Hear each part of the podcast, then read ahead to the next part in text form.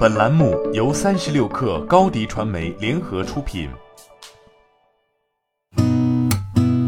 八点一刻，听互联网圈的新鲜事儿。今天是二零二一年八月二十四号，星期二。您好，我是金盛。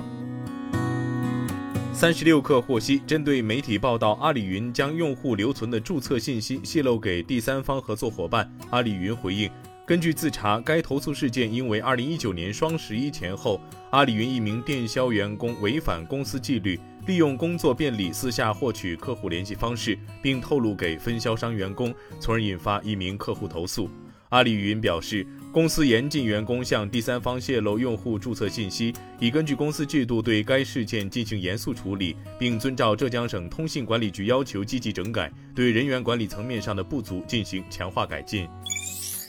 据京东二零二一年二季度财报，二零二一年第二季度京东营收两千五百三十八亿元，同比增长百分之二十六点二，市场预期两千四百八十四点七亿元。京东 Non-GAAP 净利润四十六亿元，上年同期五十九亿元，市场预期调整后净利润三十五点二四亿元。据界面新闻报道，胖哥俩通过其官方微博发布声明称，针对媒体对北京和生汇店和凯德茂店的报道，公司总部高度重视，已对涉事门店进行停业整顿。公司第一时间成立专案组进行内部自查，并配合市场监管部门进行检查，对检查结果将及时公布。据第一财经报道，全国公安机关加强 App 非法收集使用个人信息监管，会同有关部门联合开展 App 违法违规收集个人信息专项治理工作，依法查处 App 不履行公民个人信息安全保护义务行为，累计下架违法违规收集使用个人信息 App 一千一百余款。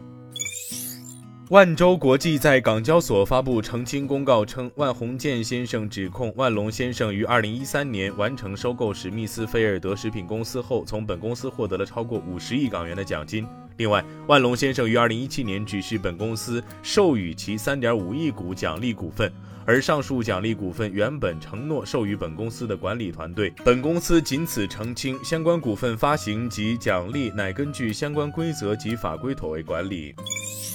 据央视新闻报道，市场监管总局昨天召开新闻通气会，公开六起群众关注的食品安全案件查处情况。四月份以来，小龙坎火锅店、蜜雪冰城奶茶店、华莱士快餐店、杨国福麻辣烫店、奈雪的茶奶茶店等爆出食品安全问题，引起社会广泛关注。市场监管总局高度重视，迅速指导协调地方市场监管部门依法开展核查处置。各地市场监管部门以零容忍的决心，从严从快从重查处违法违规问题，举一反三开展全面排查，坚决消除食品安全风险隐患。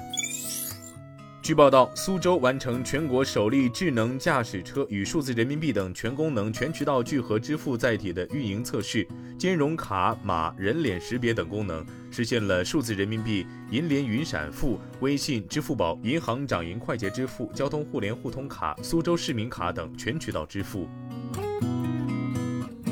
今天咱们就先聊到这儿，我是金盛八点一刻，咱们明天见。